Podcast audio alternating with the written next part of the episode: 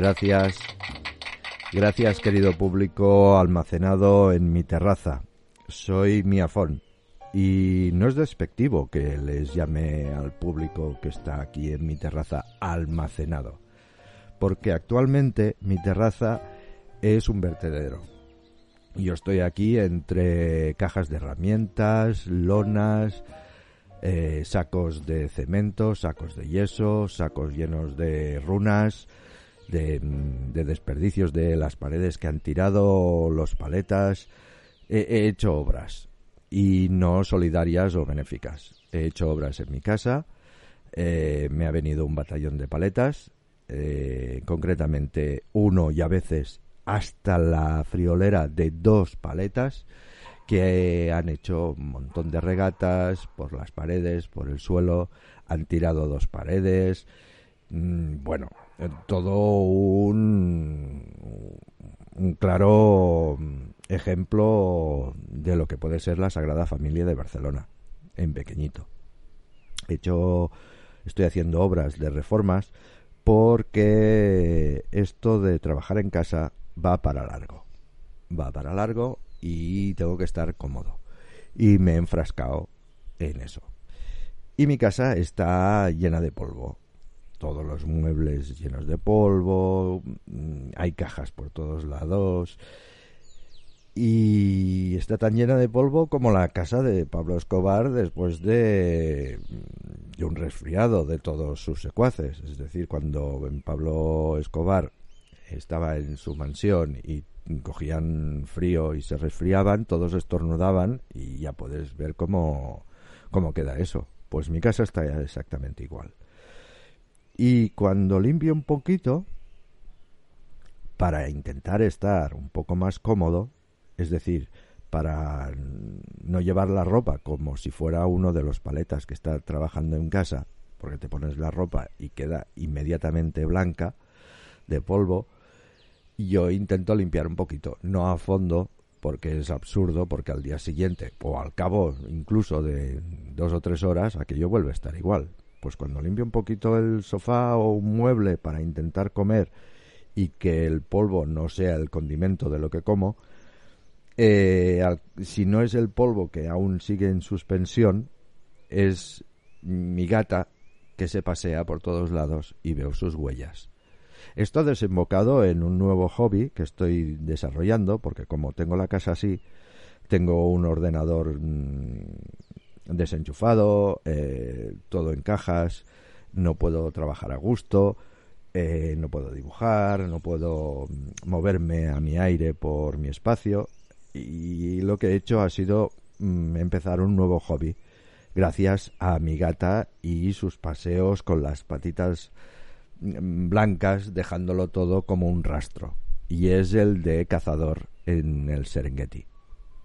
Lo que he hecho ha sido mm, recortar una escoba como si fuera un rifle recortado y estoy mirando tutoriales en YouTube sobre cómo rastrear animales mamíferos y sigo las huellas de mi gata hasta que la encuentro y entonces hago, simulo que le disparo. Os estoy oyendo, pobrecita, pobrecita, pero es de mentira. Este sonido es el, el del momento álgido del grunge. Y la lástima es que ella no, no, no ha cogido todavía el, el rollo de, de, cómo jugar y no se hace la muerta. Pues si se hiciera la muerta, yo cogería uno de esos cuchillos de plastilina, simularía que le corto la piel a tiras, que la vacío por dentro y me hago una alfombra para el, para el comedor, por ejemplo, que ahora no puedo poner, porque si la pongo se llenaría de polvo. Pero cuando todo esto acabe, podría tener una alfombra de gata en mis pies. Y así siempre me calentaría los pies. Pero es un juego que hacemos. Está muy en fase de desarrollo. Mm, y, bueno, porque mola, mola. Mi gata no es un gran felino, es felino solo. ¿Sabéis la diferencia entre mm, felinos y grandes felinos, no? Supongo. Bueno, os lo voy a explicar y así mm, y así aprendéis algo. Que no es la intención de, que podáis aprender cosas con este podcast de voz, la verdad. Yo lo que quiero es no contar nada y que incluso que no llegues a recordar de qué va. Es decir, que, que con esto eh, lo escuches y tu cabeza solo piense, este tío, este tío está idiota. Yo solo quiero que pienses eso y que no, no te sirva absolutamente para nada. Quiero explicar cosas banales y más ahora que estoy sin poder hacer nada. Pero te voy a contar la diferencia entre grandes felinos y felinos. Eh, mi felino preferido es el guepardo, porque es un ñiclis, es, delgadito, su cara me, resulta simpática y es el que corre el más veloz de los mamíferos terrestres y parte del extranjero. Pero es un felino, no es un gran felino, como el león, que me cae mal. El león me cae muy mal, sobre todo cuando ataca a los búfalos. Y cuando veo en National Geographic que los búfalos se defienden entre ellos y cornean un león, me da pena, pero me alegro. Hay veces que me he levantado y aplaudido, porque me sabe mal por los búfalos. Y los leones mm, me caen mal, me caen mal porque van todos en grupo, si fueran solos como los skinheads, ah, ah los skinheads, los putos fachas estos, cuando los ves solos no tienen, no tienen valor de meterse contigo. ¿Eh? Solo se sienten valientes cuando van en grupo. Pues los leones igual. Y además matan a las crías de otros para que las leonas vuelvan a ponerse en celo y entonces mm, perpetuar su dinastía. Me cae mal, los eh, enemigos directos de los leones son las hienas y las hienas me caen bien porque no están vacías básicamente pues en la diferencia entre un gran felino y un felino es en que rugen o no rugen los grandes felinos rugen como como los leones y los felinos como los gatos o sea, hacen miau o hacen cualquier tontería, cualquier onomatopeya, ¿vale? Que no hacen los grandes felinos. Eh, tenemos como grandes felinos, tenemos sobre todo a los leones, a los tigres, creo que ahora diría otros, pero no estoy muy seguro. Creo que las panteras también son grandes felinos, los jaguares, Mm, los Pumas. Puma, no sé, pero bueno, déjalo ahí. Puma está entre gran felino y zapatilla deportiva. Mm, ahora no estoy seguro.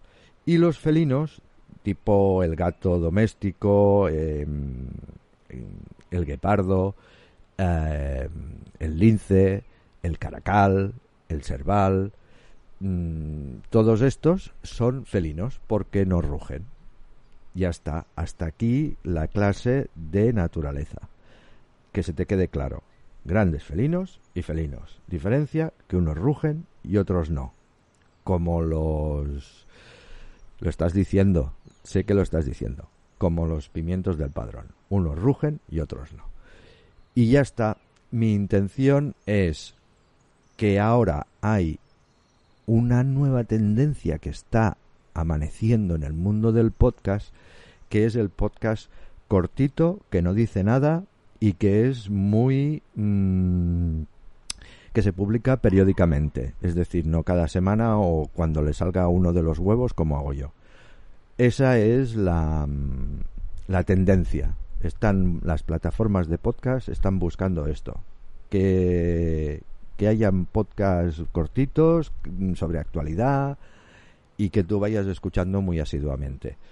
Mi idea, esta que yo ya hago desde hace 17 podcasts, es que sea cortito, que sea una nota de voz más larga, convertida en podcast de voz, que tú te la pongas porque no tienes amigos y sobre todo porque yo necesito que cuando me voy a dormir alguien me hable.